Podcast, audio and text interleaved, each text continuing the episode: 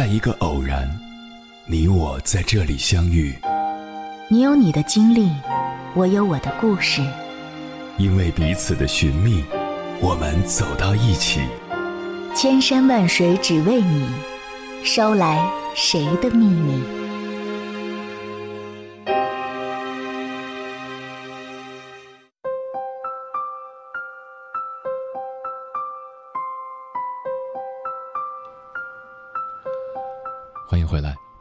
夜行者，这里是正在直播的中国交通广播，千山万水只为你，深夜不孤单。我是迎波，绰号鸭先生。我要以黑夜为翅膀，带你在电波中自在飞翔。有一位十一岁的小女孩叫万海岩，不仅成绩优异，也在努力学习各种技能。在蚂蚁金服 ATEC 小程序挑战赛上，万海岩作为最年轻的选手，也非常积极地完成各种挑战任务。虽然只赢得了鼓励奖，但是小姑娘的努力和勇敢也让蚂蚁金服董事长兼 CEO 井贤栋心生佩服，向她发出邀请：“支付宝的大门为你打开，欢迎今后加入。”很多大公司和平台招聘员工的门槛越来越高，或是名校毕业，或是考取了各种证件，这两者都需要努力才能实现。但若是平庸无为，机会只会流失。努力学习过的人，可以凭自己的本事在职场上获得竞争优势，同时也有追求梦想的勇气和底气。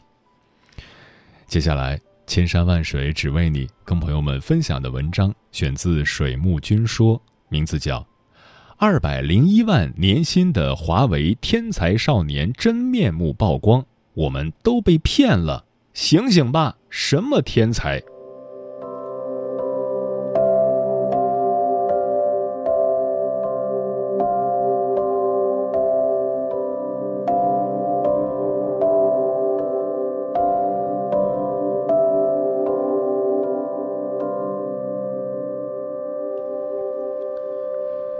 前段时间，华为招募的天才少年新一期名单出炉，二百零一万的年薪让人看了直呼酸爽。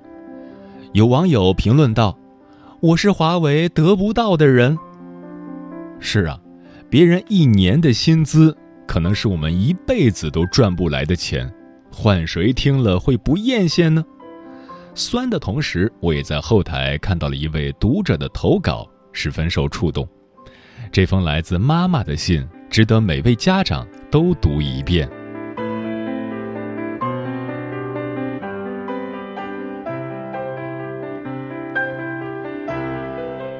亲爱的孩子，见字如面。前几天看到了华为天才少年项目的名单，刚毕业就拿到了高薪的新闻，让妈妈一个外人看了都为之高兴。原本想拿它来鼓励一下正在读书的你，却不料你的态度里藏满了不屑。不就是两百万吗？妈妈，你真是势利眼。我一下子就愣在了原地，总以为你还小，不用考虑除了学习之外的事情，现在才发觉有些事情是需要和你讲清楚的。孩子，你知道两百万意味着什么吗？关于这个问题。你不用着急回答，听妈妈慢慢给你讲。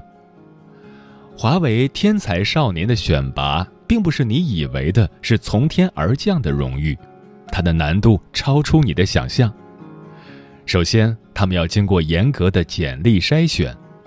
如果你不是名牌大学毕业，不是硕博生，没有在非常专业的期刊杂志上发表过论文，就没有资格进入下一环节。换句话说，如果你没有好好读书，你看不上的两百万同样也看不上你。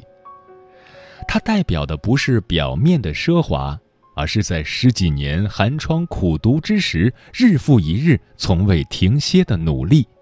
这是第一点。在迈过这道门槛之后，天才少年们还需要经历剩下六轮的严格筛选，分别是笔试。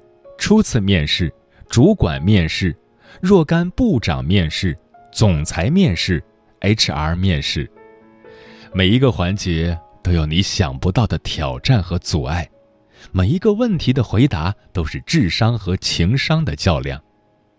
就像你在课堂上被老师点名回答问题一样，不同的是，你只是用正确答案回答一个普通的提问，但他们面临的问题十分刁钻。万一表现不是特别完美，就会被人 PK 下去。这就是妈妈要告诉你的第二点。孩子，每个人能拿到的薪水都是公平的。二十万的年薪背后有值二十万的能力，两百万年薪的背后也有能与两百万匹配的见识和实力。就像经济学家薛兆丰教授在节目里说过的一样，我们每个人都在为自己的简历打工。你要知道，人才永远是这个世界上最值钱的东西。二零一八年，华为官方公布了一组数据，他们的研发人员有八万多名，占了总人数的百分之四十五。实际上，不只是华为。每一个实力雄厚的企业都有这样的招收人才计划。如果你没有过硬的技术，只会与他们失之交臂。或许你会反驳：“我也没有必要有那么高的能力，只要自己的生活安稳就好了。”孩子，你以为你眼中的安稳不是别人一生所寻的自由吗？可是你还不明白。能过一个诗和远方的生活是多么奢侈的想法，比如，如果爸妈突然有一天生病怎么办？比如，如果你想旅游见识大千世界，生活拮据怎么办？比如，如果你想追求你的梦想，没有资本做支撑怎么办？世界上没有什么岁月静好，你想看到生活的美景。也得先越过生活的山峰，知识就是帮助你翻越那座山峰的最简单的方法。否则，你面临的就是蔡康永所描述的场景：十五岁的时候觉得学游泳很难，放弃游泳；到十八岁的时候遇到一个你喜欢的人约你去游泳，你只好说“我不会”。十八岁的时候觉得学英语难，放弃学英语；二十八岁的时候出现一个很棒，但是要英语很好的工作，你只好说“我不会”。孩子，没有什么喜欢是不需要学习的。世界上有趣的人很多，有趣的事也很多，你想自己去看一看，就要有那个资本，而能为你带来这个资本的。就是读书。记得每一次我想用别人的事迹鼓励你的时候，你总会泄气的告诉我：“没办法，人家天生聪明，我不能比。”孩子，天才这两个字是最唬人的。你只看到了百分之一的聪慧，但你看到了他们背后百分之九十九的汗水了吗？今年获得二百零一万年薪的孩子叫张琪，在他的简历上有显眼的四个字“博士毕业”，但他上升到博士的起点在哪儿？你绝对想象不到。他的本科就读于武昌理工学院，这是一所连武汉人自己都很难想起的三本民办大学。更令人诧异的是，就是这样一所不起眼的院校。还是他二次复读为自己挣来的。孩子，如果按照你的想法，是不是这样的事情发生后，你就直接泄气、放弃进步了呢？张琪和所有人一样，知道自己的院校并不好，也感到了些许泄气，可他没有放弃。从踏入校门的那一刻，他就为自己定好了计划：过英语六级，考研考博。为了达成目标，别的孩子出门聚餐 K 歌，他选择带着书去图书馆；别的孩子在课堂上玩手机，他永远坐在第一排认真听老师讲课。他就是这样日复一日刻苦了四年，才考上了研究生，有了今天的模样。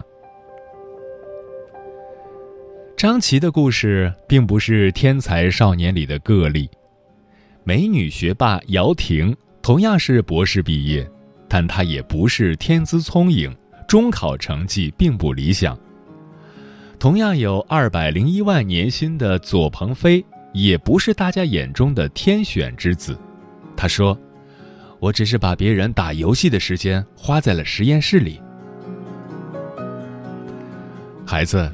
世界上哪有什么天才，不过是一个个咬紧牙关的灵魂，一直用自己的努力为未来铺路罢了。写到这儿，妈妈突然想起《见识》里的一句话：“很多人成不了大气候，不是因为能力不行、机会不够，而是因为在生活的苦难里停止了奔跑。”是啊。那些一直在奔跑的人，最后都可以选择过自己喜欢的生活，选择继续自己喜欢的事业。别在能奔跑的年纪选择安逸。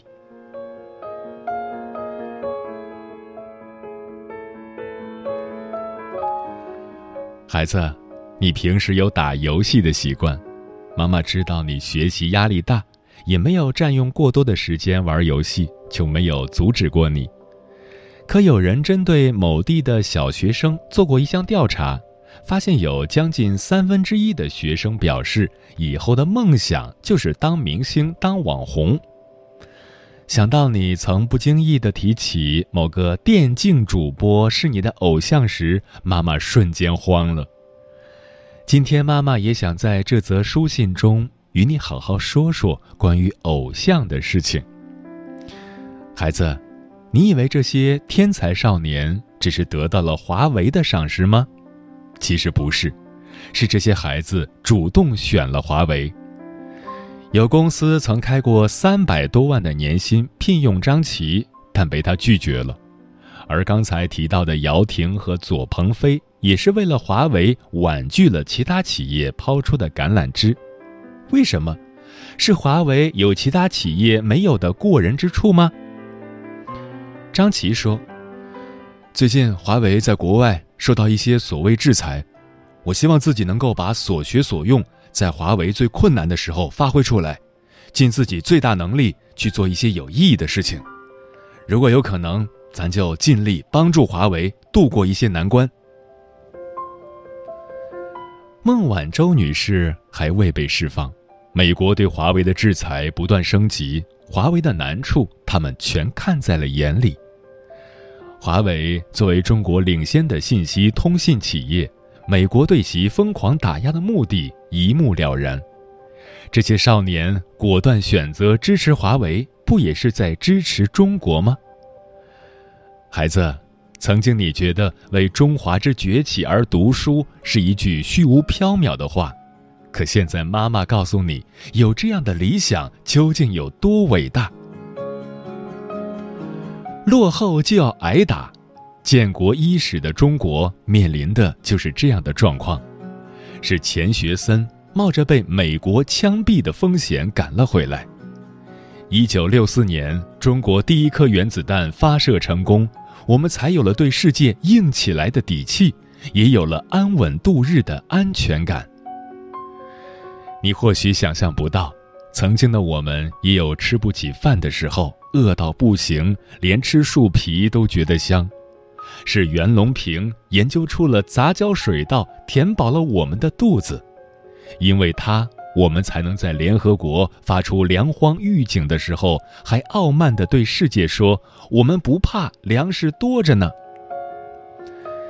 现在，国外的疫情状况还在肆虐，有些人依然生活在水深火热中，可你。早就能够戴着口罩出门玩了，你忘了是谁在力挽狂澜了吗？是钟南山老爷子，在劝别人不要去武汉的时候，坐上了那辆逆行的车。孩子，你不妨想一下，这些国士无双的英雄，在救人于水火之时，你的偶像在做什么？不过是和你一样在享受着他们的庇护。当国家真的有危难的时候，能拯救自己、拯救所有国民的人，永远是那些把知识化为力量的人才。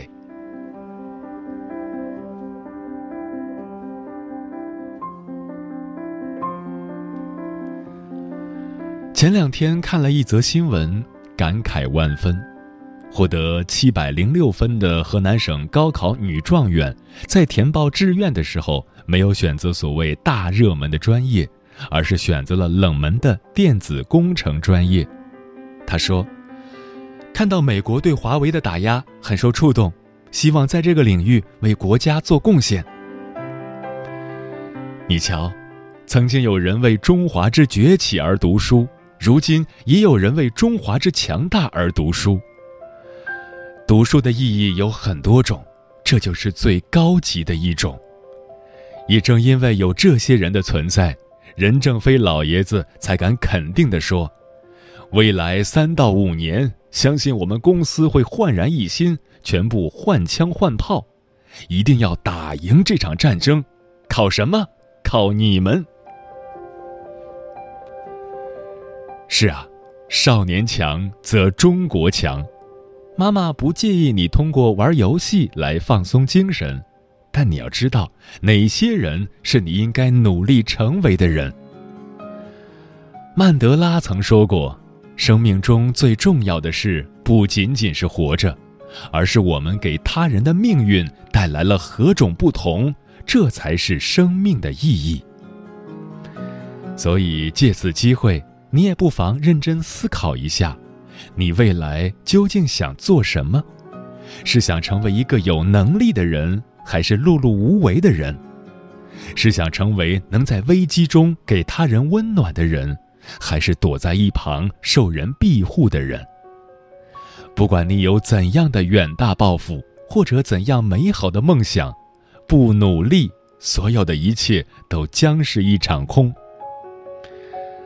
孩子，记住妈妈说的话，认真读书吧，不要嫌妈妈唠叨。当你靠自己的知识翻越了生活的一个个小山丘时，你就会发现，它在带给你金钱、生活选择权的同时，也赋予了你生命的意义。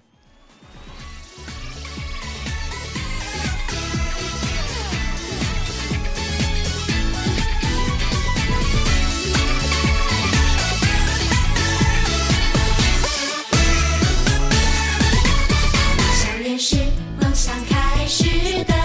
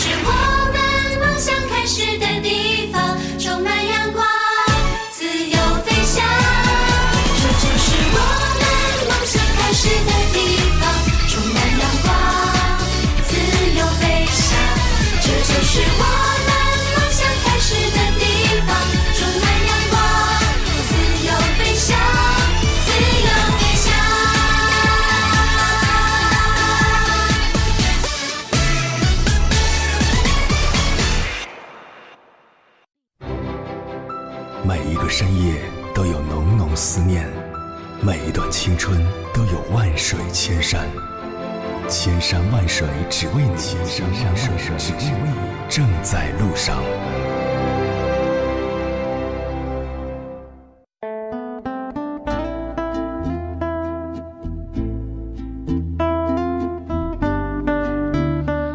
努力学习的意义到底是什么？听友深海说，努力学习的意义在于不断的提升和完善自己，在将来祖国真正需要你的时候，能及时的站出来，贡献自己的一份力量。托马斯说，真的挺佩服那些一门心思搞科研、沉迷其中、废寝忘食的师兄师姐们。对我而言，我学习就是为了不学习，读书是为了不读书。如果我学习是为了将来去更努力的学习，那么这个学习对我来说毫无意义。波浪说，努力学习的意义是让自己进入更高的平台，拥有更大的格局，更多选择的权利。巴拉说，为了以后。更有资本，更有底气，为了以后能和优秀的人在一起，为了以后少一些后悔。每个人都有自己的看法。离开学校不是学习的终点，而是真正学习的开始。这是我的观点。成功的商业人士都在坚持不懈地提升自己，比如扎克伯格。从哈佛辍学十三年后，为了事业继续学习法律，最终拿到了哈佛的荣誉法学博士学位。比如耐克的创始人菲尔奈特，在晚年为了将自己毕生的智慧总结成书，专门刻苦学习写作技巧数年时间。学习是每个人成长道路上的启明灯。想要跟上时代发展的步伐，就要不断学习，不断充实自己。通过学习，我们可以增长知识、开阔眼界、明白事理、增强能力、陶冶情操。由此可见，不管是在精神上还是在物质上，学习对我们而言都是至关重要的。努力学习，不仅是为了某个阶段有所得，而是为了。远离平庸，不枉此生。时间过得很快，转眼就要跟朋友们说再见了。感谢你收听本期的《千山万水只为你》。如果你对我的节目有什么好的建议，或者想要投稿，可以关注我的个人微信公众号和新浪微博，艾特我是鸭先生，乌鸦的鸭，与我取得联系。晚安，夜行者们。这条路走了多少年？因为我们心中有梦想。面对挑战不曾放弃，只为了明天的目标。回去一点点，你我的努力，梦想的天空总会实现。全世界要一起唱，二零三零的希望，没有贫困和饥荒，生活被温暖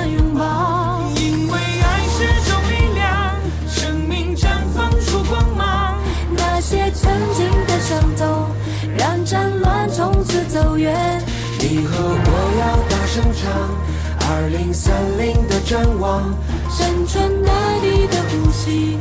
蓝色海洋的命运，不同面孔在一起，不怕面对风和雨，一起携手走下去，世界一定会绚烂绚烂。这颗心守护多少年，只因为有理想在身边。面对未来，不曾改变。持续生活会更美好。爱在每一天，你我的信念。心中的呼唤传播世界。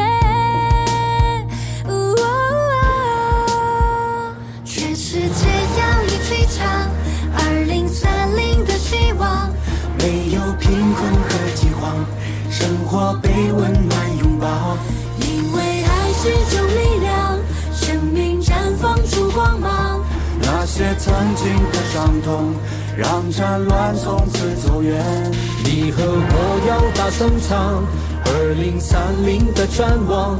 山川大地的呼吸，蓝色海洋的命运。不同面孔在一起，不怕面对风和雨。一起携手走下去，世界一定会绚烂。